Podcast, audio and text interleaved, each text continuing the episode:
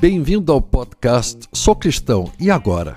Sou Thomas Hahn e nós vamos conversar sobre o que queremos dizer quando afirmamos que somos cristãos.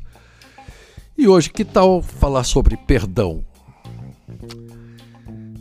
Quando Jesus fala aos seus discípulos sobre o perdão, mais especificamente, quando ensina o bem a bem conhecida oração Pai Nosso, ele nos deixa sem opção. Ou somos perdoadores, ou não somos perdoados. Não é que precisamos aprender a perdoar antes de sermos perdoados. É que a consequência de termos sido perdoados por Deus nos transforma em perdoadores.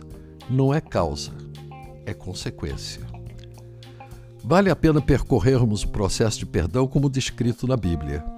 Refiro-me, é claro, ao perdão de Deus dado aos homens. Aqui temos duas pessoas interagindo.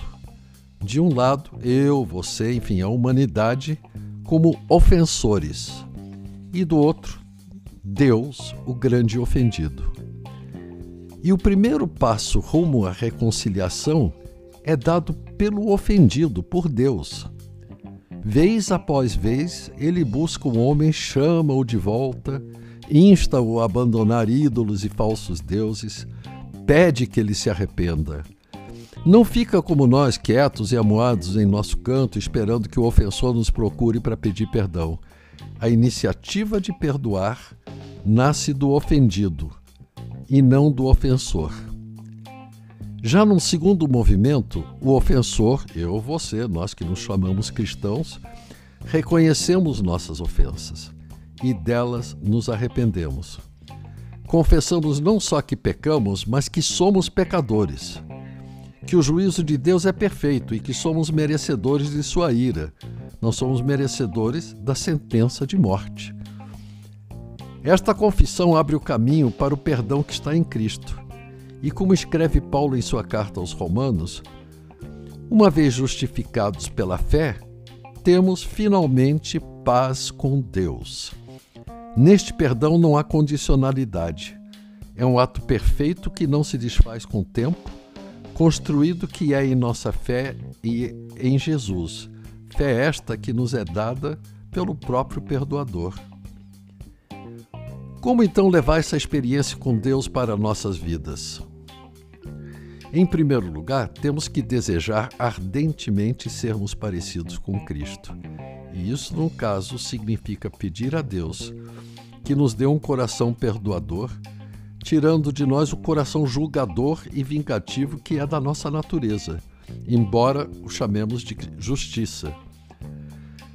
Segundo, tirar da nossa cabeça a atitude do já perdoei, mas não quero mais falar sobre o assunto, nem quero mais ver Fulano. Se a pessoa que nos ofendeu não nos procurar para pedir nosso perdão, cabe-nos ir até ela e iniciar o diálogo. É penoso porque no momento que eu digo a alguém que essa pessoa me ofendeu, eu me coloco numa posição de fraqueza. Ele fez um gol, vazou minha defesa, me machucou. E agora vem o momento crucial. Meu ofensor talvez nem saiba que me ofendeu ou talvez não só sabe, mas tem grande prazer em se recordar do fato. Pior ainda, pode ser que eu entendi tudo ao contrário e que a minha percepção do fato é irreal e distorcida, que não houve ofensa. Bom, pelo menos nesse caso nós temos um alívio imenso e podemos pedir perdão pela raiva imerecida que sentimos. Mas se a ofensa tiver sido real, cabe agora ao ofensor tomar uma decisão arrepender-se e pedir perdão ou não. E aí, diz Jesus, não temos escapatória. Se o perdão pedido foi sincero, é perdoar ou perdoar. Porque foi isso que Deus fez conosco.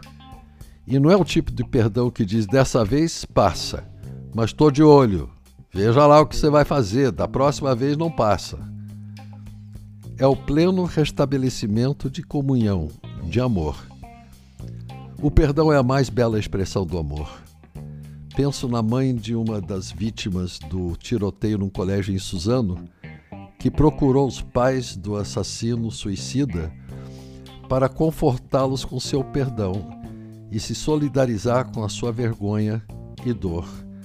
Naquele momento, ela mostrou quem é Cristo. Hoje falamos sobre o perdão.